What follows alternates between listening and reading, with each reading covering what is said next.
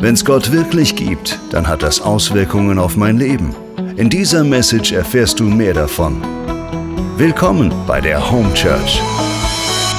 Dein Abenteuer mit Gott. Dinge von außen beeinflussen unser Inneres. Das ist klar.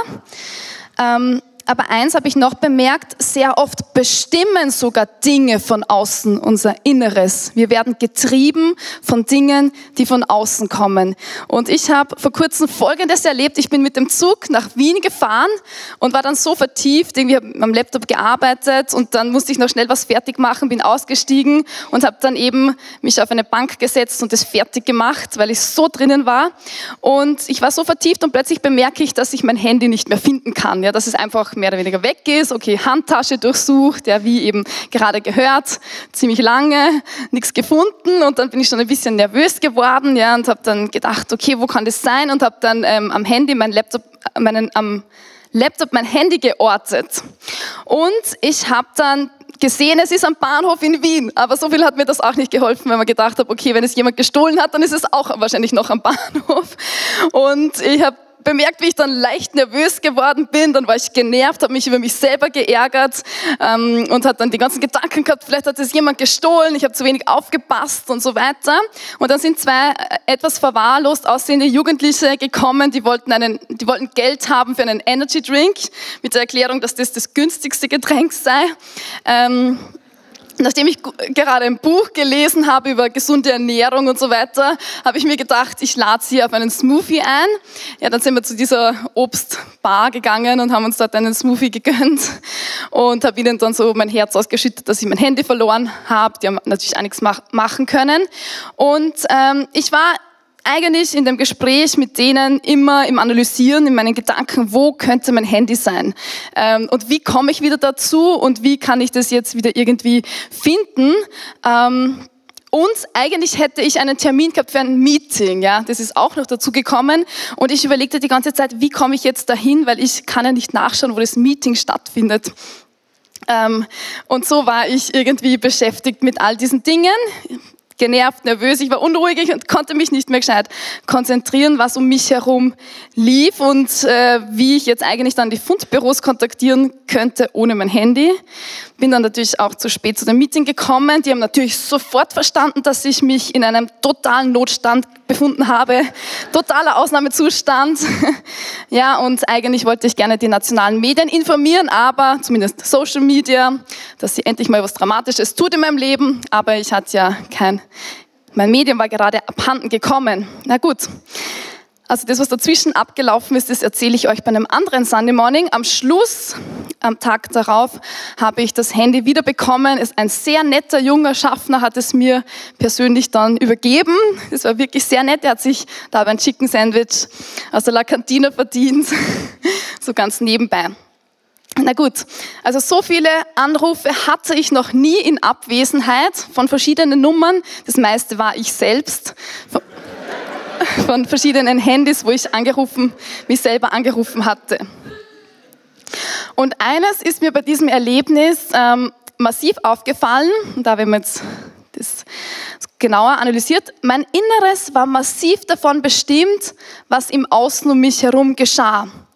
Und wegen einem kleinen elektronischen Gegenstand ließ ich mir einfach meine Ruhe rauben. Ja, und so ein, also ein Umstand hat mein ganzes Gefühlsleben total durcheinander gewirbelt.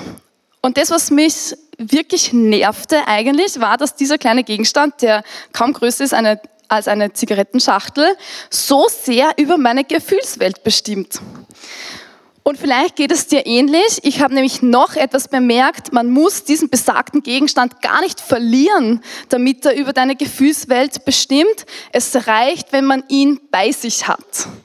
Ja, also das Einzige, du musst eben am besten irgendwie gut vernetzt sein auf Social Media und auf WhatsApp und Co. Instagram und so weiter bestimmen extrem unseren Alltag. Ja, ich habe nachgeschaut, die Hälfte der Weltbevölkerung hat einen Social-Media-Account zum Beispiel. Über Facebook Messenger und WhatsApp werden täglich 60 Milliarden Nachrichten verschickt. Auf YouTube werden täglich eine Milliarde Stunden Videos geschaut und auf Instagram circa 95 Millionen Fotos hochgeladen. Ich weiß nicht, ob da die Stories mitgezählt sind, ich glaube eher nicht. Aber Fakt ist, dass Dinge, die auf den sozialen Medien laufen, wesentlich unser Leben bestimmen. Das ist positiv und es kann aber auch negativ sein. Ja? Also es kann positive Gefühle auslösen und auch negative Dinge auslösen. Positiv, wenn du mit jemandem virtuell flirtest, dann können sich deine Arbeits- oder Studienkollegen äh, wahrscheinlich besser deinen Dauergrinser erklären. Ja? Aber negativ, wenn du in der Früh aufwachst und du schaust gleich die Nachrichten durch und du merkst, dass einfach sehr viele negative Dinge um dich herum passieren. Ja, und das, das Erste, was du in der Früh liest, ist dann, wie jemand umgebracht worden ist, irgendwo in, in einer anderen Stadt oder so. Also dann kann es natürlich schon massiv auch unser Gefühlswelt und unsere Wahrnehmung auf sehr negative Art beeinflussen. Also ich sage nicht, dass Social Media schlecht ist, aber schlecht wird es dann, wenn die Umstände von außen unser Inneres nicht nur beeinflussen, sondern massiv bestimmen. Und dann ist nämlich folgendes Problem, dass das Außen das Innen total massiv vereinnahmt das Außen, das versucht, das Innen wirklich zu verschlingen. Und wir werden dann getrieben von den Dingen, die von außen kommen. Ein Beispiel, das ist etwas radikal, ist Burnout. Ja, wenn man so Burnout anschaut, wie das funktioniert, es ist das Resultat von persönlicher Überforderung und von einer Krise, die meistens am Arbeitsplatz ausgelöst wird, aufgrund von dauerndem Stress und Überlastung. Und statistisch, statistisch gesehen findet man Burnout als eine ständig steigende Krankheitsdiagnose. Also das heißt, ähm, in Firmen werden immer mehr Leute krank geschrieben aufgrund von Burnout. Also es gibt immer mehr Tage, an denen Mitarbeiter wegen Burnout ausfallen. Und eben ein gravierend empfundener Grund von Burnout ähm, ist Überforderung. Und die Frage ist, wie wird Überforderung eigentlich ausgelöst und warum ist es so, dass in unserer Zeit im Job einfach so massiv Überforderung empfunden wird, mehr als früher? Und ein paar Faktoren, die laut Umfragen ausschlaggebend sind, ist zum Beispiel Hektik und Stress im Alltag. Persönliche Sorgen, Zeitdruck im Beruf, alles muss schneller, besser, ähm, noch kompetenter gemacht werden, Konflikte mit anderen, dann auch viele familiäre Verpflichtungen, denen man nachkommen muss und wo ein immenser Druck entsteht. Die Schwierigkeit, dass man Familie und Job irgendwie unter einem Hut bringt und es vereinbart. Dann auch die ständige Verfügbarkeit, ja, also man muss immer online sein, man muss immer schauen, wie kann ich, ähm, wie kann ich helfen, wo kann ich etwas tun, also dass man quasi nicht mehr abschalten kann, die fehlende Abgrenzungsfähigkeit, manchmal auch finanzielle Sorgen und so weiter. Also Überforderung ist ein Thema in unserer Zeit, dem sich viele Menschen ausgesetzt wissen. Das Spannende ist, dass wir schon im Alten Testament auch merken, dass Leute überfordert sind. Also das ist nicht ein komplett neues Thema unter der Sonne, sondern auch im Alten Testament waren Leute überfordert. Ja? Der Prophet Elia, der hat sich mal unter einen Ginsterstrauch gelegt und wollte einfach sterben. Er hatte Selbstmordgedanken, weil er, sagt, hey, weil er gesagt hat, hey Gott, das ist einfach zu viel. Ich bin total überfordert. Aber wir finden auch noch eine andere Stelle im Buch Hohelied, da ist das Hirtenmädchen Sulamit, sie ist ein junges, fesches Mädchen und auf unerklärliche Weise verliert der König das Herz an dieses Mädchen. Ja, er will sie zur Frau, er will, will sie am Thron als Mitregentin an seiner Seite wissen. Aber dieses Hirtenmädchen muss durch eine Schule der Reifung gehen. Also ja, sie ist ähm, so quasi bei den Herden aufgewachsen und sie muss einfach gewisse Prinzipien lernen. Und unter anderem genau dieses Reich Gottes Prinzip, über das wir heute hören, innen ist wichtiger als das Außen. Das Innere ist entscheidender als das Äußere. Ihr Problem von diesem Hirtenmädchen Sulamit ist nämlich, dass in ihrem eigenen Garten, in ihrem eigenen Weinberg die Dornen wachsen und dass ihr eigener Garten eigentlich total verwildert, während ähm, sie sich um den Garten von anderen kümmert. Das heißt, sie hat einen eigenen Garten, einen eigenen Weinberg und sie kümmert sich nicht darum, sondern sie kümmert sich nur um die Weinberge von anderen. Und das ist genau dieses Prinzip, was mit Überforderung gemeint ist auch in unserer Zeit. Wir kümmern uns um so viele Dinge, wir machen so viel, aber das eigentliche, Wesentliche vergessen wir und es bleibt zurück. Hohelied 1, 6, da heißt es, Meiner Mutter Söhne waren wir böse, ließ mich Weinberge hüten, den eigenen Weinberg konnte ich nicht hüten. Also Sulamit kümmert sich um die Weingärten der anderen, ohne den eigenen zu pflegen. Und das genau passiert beim Burnout. Man vernachlässigt den eigenen Weinberg. In der Psychologie würde man heute sagen, man vernachlässigt die Selbstfürsorge, dass man sich um das eigene kümmert, das, was in unserem Herzen drinnen ist, unser Innenleben, unsere Seele, unser emotionales Leben. Man verliert sich im Tun und im Dienen für anderen und eigentlich verliert man sich selbst dabei. Und das ist absolut dramatisch, weil dann geht es mit dem Dienen und Tun für andere auch nicht mehr sehr lange. Die traurige Wahrheit ist, dass sehr viele Menschen sich nicht mehr um den eigenen Garten kümmern, dass sie nicht die Pflanzen gießen und im Inneren Kraft tanken. Und wenn du jetzt denkst, oh je, okay, das betrifft mich auch. Ja. Ich habe meinen Garten eigentlich völlig vergessen, ich habe nicht mal gewusst, dass ich einen Garten habe. Ähm, dann ist die Frage, wie kannst du ihn jetzt pflegen? Was kannst du tun? Und der erste Schritt, den ich dir sagen möchte, ist einfach, wisse, dass du einen inneren Garten hast. Wisse, dass es, dass es ein Inneres in dir gibt, das pflegebedürftig ist und das Pflege braucht. Und dann, das zweite Wissen, das du brauchst, ist, dass dein Handeln aus deinem Inneren herausfließen soll und nicht umgekehrt. Manchmal drängt sich nämlich das Handeln von außen in uns herein und versucht über uns zu bestimmen. Gott will, dass unser Tun aus unserem Sein herausfließt und nicht umgekehrt. Nicht, dass unser Sein aus dem Tun fließt, sondern dass das Tun aus dem Sein herausfließt. Aber in einer leistungsorientierten Gesellschaft finden wir das sehr schnell, dass wir uns leichter über das Tun definieren, über das, was du machst, was, du denn, was dein Job ist, ähm, was, ähm, ja, was du sonst vielleicht in deiner Freizeit machst und wir vergessen, unser Sein zu kultivieren. Nächstes Key Learning, das Außen muss dem Innen dienen und nicht umgekehrt. Der Patrick würde sagen, Räume müssen Menschen dienen und nicht umgekehrt. So schnell passiert es, dass wir einen Raum vorfinden und dass der Raum, dass wir versuchen, diesem Raum zu dienen, anstatt dass wir den Raum so gestalten, dass er uns dient. Das Außen muss dem Innen dienen, nicht umgekehrt. Und vielleicht kennst du Situationen, wo man zuerst handelt und dann denkt. Ja, es gibt auch Menschen, die besonders bekannt dafür sind, dass sie zuerst einmal handeln und dann im Nachhinein zu denken beginnen und dann denken, na, das war dann vielleicht doch nicht so klug, wie ich da gehandelt habe. Vielleicht kennst du solche. Ähm, oder vielleicht kennst du das auch von dir selber. Ja, manchmal werden uns so Handlungsoptionen zugetragen und wir nehmen uns gar nicht die Zeit, dass wir darüber nachdenken, will ich jetzt überhaupt so handeln? Sondern sie werden uns so übergestülpt und dann handelt man so und im Nachhinein denkt man so, eigentlich wollte ich gar nicht so handeln. Ein kleines Beispiel aus dem Alltag, zum Beispiel du siehst eine Tafel Schokolade liegen, ja, und du hast gar keine Optionen, sondern du wirst so quasi überfallen von dieser Tafel Schokolade, gezwungen, dass du sie isst und ähm, nicht du entscheidest über die Schokolade, sondern die Schokolade entscheidet eigentlich über dich.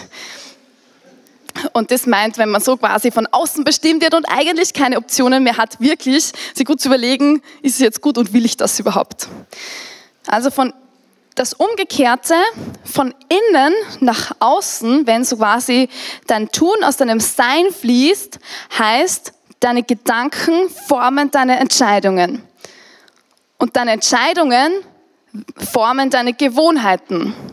Und deine Gewohnheiten formen deinen Charakter und dein Charakter formt das Handeln. Und das ist eigentlich die richtige Reihenfolge. Aber ich sagte auch, das ist das Mühsamere. Das dauert länger, als wenn einfach die Schokolade hier liegt, sie überfällt dich in ihrer Entscheidung und du kannst gar nicht mehr aus. Aber das führt uns auch in eine Unfreiheit, ja, weil dann merken wir eigentlich, will ich das nicht. Und so musst du anfangen, deine Gedanken zu Entscheidungen werden zu lassen, zu Gewohnheiten werden zu lassen, zu, zu deinem Charakterzug werden zu lassen und dann fließt dein Handeln aus deinem Charakter. Und wenn du diesen Weg gehst, dann wird dein Weingarten auch Früchte tragen. Jesus sagte mal, jeden Baum erkennt man an seinen Früchten. Von den Disteln pflückt man keine Feigen und vom Dornstrauch erntet man keine Trauben. Also Disteln sind nicht für Feigen gemacht und ein Dornstrauch ist, ist auch nicht für die Traubenernte gedacht. Aber wenn ein Gegenstand oder eine Pflanze an ihr Wesen kommt, dann fließt aus ihr das heraus, wofür sie eigentlich gemacht ist. Das heißt, es kommt eine Frucht zum Blühen, die ihrem Wesen entspricht. Und dasselbe gilt auch für den Menschen. Wenn du mehr du selber wirst, dann fließt aus dir das heraus, was eigentlich deinem Wesen entspricht. Und das ist dann das Authentischere, das ist das Echtere, das Wahrhaftigere und nicht das, was von außen auf dich hinaufgesetzt wird. Es gibt ein Prinzip, das wir in der Natur überall entdecken und dieses Prinzip heißt Form follows Function. Also das heißt, die Form folgt der Funktion. Und es ist eigentlich ein Design-Leitsatz, der vor allem im Produktdesign und in der Architektur verwendet wird. Und wir finden ihn auch in der Natur wieder. Und äh, Louis Sullivan hat quasi das aufgegriffen und hat diesen Spruch groß gemacht, vor allem in der Architektur, hat sehr viele Hochhäuser designt. Und er sagt so, ähm, es ist ein Gesetz aller organischen und anorganischen, aller physischen und metaphysischen, aller menschlichen und übermenschlichen Dinge, aller echten Manifestationen des Kopfes, des Herzens und der Seele, dass das Leben in seinem Ausdruck erkennbar ist, dass die Form immer der Funktion folgt. Also das heißt, ähm, das, wofür es gemacht wird, folgt aus dem Design. Und auch in der Bibel gibt es eine Stelle, wo Jesus einmal vor einem riesigen Bauwerk steht, dem Tempel, und dann diskutieren sie, diskutiert er mit einigen der religiösen Leiter und Führer seiner Zeit. Und er sagt ein krasses Statement, das eigentlich dieses Prinzip innen vor außen sehr auf den Punkt bringt. Und zwar sagt er, reißt den Tempel, dieses architektonische Bauwerk nieder, in drei Tagen werde ich wieder aufrichten. Und er wird entsetzt angestarrt von den religiösen Führern. Ja. Sagten die Juden, 46 Jahre wurde es an diesem Tempel gebaut und du willst ihn in drei Tagen wieder aufbauen. Er aber meinte den Tempel seines Leibes. Er aber meinte das Innen. Er sagt, Funktion vor der Form. Er sagt, es geht um das, wofür ist der Tempel da. Es ist ein Ort des Gebetes. Es geht zuerst um das Innen. Der Tempel ist, hat eine Funktion. Und dann sagt er, und wenn man das Außen wegnimmt, wenn man die Form wegnimmt, die Funktion werde ich in drei Tagen wieder aufrichten. Und dann später haben sich die Jünger erinnert, nachdem er von den Toten auferstanden ist, haben sie sich an dieses Wort erinnert und haben gesagt, in drei Tagen, drei Tage war er quasi tot, ist in die Unterwelt hinabgestiegen. Am dritten Tag ist er auferstanden. In diesen drei Tagen hat er die Kirche völlig revolutioniert. Er hat uns ein völlig neues Verständnis gegeben, was dieses Innen ist, weil er hat gesagt, Gott wohnt nicht in einem Gebäude. Gott wohnt in unserem Herzen. Und das ist das, diese völlige Wende, dieses völlige Umdenken, das die religiösen Führer zu seiner Zeit nicht verstanden haben. Gott sagt, du bist ein Garten und in diesem Garten möchte ich dich treffen, in diesem Garten möchte ich sein. Und sehr oft sehen wir so diesen religiösen Aktionismus. Ja, wir machen alles Mögliche für, für Gott und wir können uns so reinhauen und so reinhängen. Aber Jesus war eigentlich sehr hart mit der Elite seiner Zeit. Er hat sie sehr verurteilt, er hat wirklich sehr, sehr harte Worte gefunden. Gott sieht zuerst auf das Herz. Er will nicht einfach nur dein Handeln, er will dein Herz. Und deshalb ist die Herzenshaltung wichtiger als das Handeln. Jesus sagt zu seinen Zeitgenossen, zu den religiösen Führern und Gesetzeslehrern, sagt er, ihr wehe euch, ihr Gesetzeslehrer, ihr Pharisäer, ihr Heuchler. Ihr reinigt das Äußere von Becher und Schüssel, aber was drin ist, zeigt eure Gier und Maßlosigkeit. Du blinder Pharisäer, wasch den Becher doch zuerst von innen aus, dann wird auch das Äußere rein sein. Ja, sie waren sehr bedacht, dass sie viele Vorschriften, viele religiöse Gesetze einhalten, dass sie sagen, so gehört das, so muss das sein. Und wenn du dieses Gesetz einhaltest, dann hat Gott gefallen. Aber Jesus sagt, es ist genau umgekehrt. Du musst zuerst von innen die Sachen in Ordnung bringen. Er spricht weiter, weh euch, ihr Gesetzeslehrer und Pharisäer, ihr Heuchler, ihr seid wie weiß getünchte Gräber, von außen ansehlich, von innen aber voller toten Knochen und von allen möglichen Unrat. Von außen erscheint ihr der Menschen gerecht, von innen aber seid ihr voller Heuchelei und Gesetzlosigkeit. Also Jesus, er ist wirklich extrem hart und er verurteilt es, wenn unser Innenleben einfach total durcheinandergewirbelt ist und außen tun wir, als wäre alles perfekt. Gott fordert, dass wir authentisch sind und dass wir das Innen, dass wir uns um das Innen kümmern. Die Schriftgelehrten leben von außen nach innen und sind Sklaven ihrer eigenen religiösen Gesetze. Wenn du von außen nach innen lebst, lebst du in der Versklavung. Wenn du von innen nach außen lebst, lebst du in der Verheißung. Und deshalb ist die Herzenshaltung wichtiger als das Handeln. Gott will in erster Linie dein Herz, nicht dein Handeln.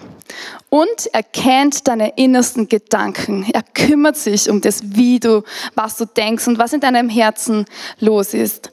Ich liebe den Psalm 139. Und da heißt es ganz am Anfang, Herr, du hast mich erforscht und du kennst mich. Ob ich sitze oder stehe, du kennst es. Du durchschaust meine Gedanken von fern. Ob ich gehe oder ruhe, du hast es gemessen. Du bist vertraut mit all meinen Wegen. Ja, noch ist das Wort nicht auf meiner Zunge. Herr, du hast es schon völlig erkannt. Also wir können Gott nicht austricksen. Weil es gibt viele Leute, die versuchen Gott auszutricksen. Sie sagen, Gott, ich gehe eh in die Kirche. Und man denkt, sie denken, ich werde ein Christ, wenn ich einfach in ein Kirchengebäude hineingehe. Ja, man wird auch kein Auto, wenn man in eine Garage hineingeht. Also das heißt, es ist wichtig, dass unser Innen und unser Außen wirklich authentisch ist, dass das zusammenpasst und dass wir auch Zeit verbringen, uns um das Innere zu kümmern. Gott kennt dich besser, als du dich selber kennst. Und die Wahrheit ist, letztendlich wird das Innen, Außen sichtbar werden. Man kann eine gewisse Zeit eine Maske tragen. Ich habe sehr ich habe versucht, eine Zeit lang in meinem Leben sehr viele Masken zu tragen, aber irgendwann war es mir zu mühsam. Irgendwann habe ich gedacht, ich, ich will nicht mehr. Ich, ich habe schon ganz vergessen, welche Masken ich wann wo getragen habe. Ähm, und ich wollte einfach mehr ich selber sein. Und ich glaube, das ist das, was, wozu Gott uns aufruft. Er will, dass das Innen mit dem Außen ident ist, dass das eins ist und dass das Außen aus dem Innen heraus fließt. Jesus sagte mal in Lukas 6, 45, der gute Mensch bringt aus dem guten Schatz seines Herzens das Gute hervor. Und der böse Mensch bringt aus dem Bösen das Böse hervor. Denn wovon der, das Herz überfließt, davon spricht sein Mund. Das heißt, was du im Inneren kultivierst, wird im Außen sichtbar werden. Was du im Geheimen womit du dich im Geheimen beschäftigst, wird eines Tages nach außen sichtbar werden für die anderen. Und deshalb ist es wichtig, dass du genau wählst, womit fütterst du dein Herz und was gibst du deiner Seele. Was aus deinem Inneren kommt, fließt aus dir heraus. Ich möchte noch mal kurz zusammenfassen. Dinge von außen bestimmen unser Inneres. Das Außen versucht, das Innen immer zu vereinnahmen. Das Innere ist entscheidender als das Äußere. Das Außen muss dem Inneren dienen und nicht umgekehrt. Gott sieht zuerst auf dein Herz. Für ihn ist die Herzenshaltung wichtiger als das Handeln. Und letztendlich wird das Innere nach außen strahlen. Und jetzt möchte ich kurz beten. Jesus, ich danke dir, dass du ein Gott bist, dem das Innere, das, was in unserem Herzen ist, wichtiger ist als das Außen. Und es mag Situationen geben, die nach außen gleich ausschauen, aber wo es einen gravierenden Unterschied gibt, weil du auf das Herz siehst, auf das, was unsere Absicht in unserem Herzen drinnen ist. Und ich danke dir, dass du ein Gott bist, der uns kennt durch und durch. Ein Gott, der Liebe ist und der nicht aufhört, uns extrem zu lieben. Herr, ich danke dir von ganzem Herzen. Darum beten wir.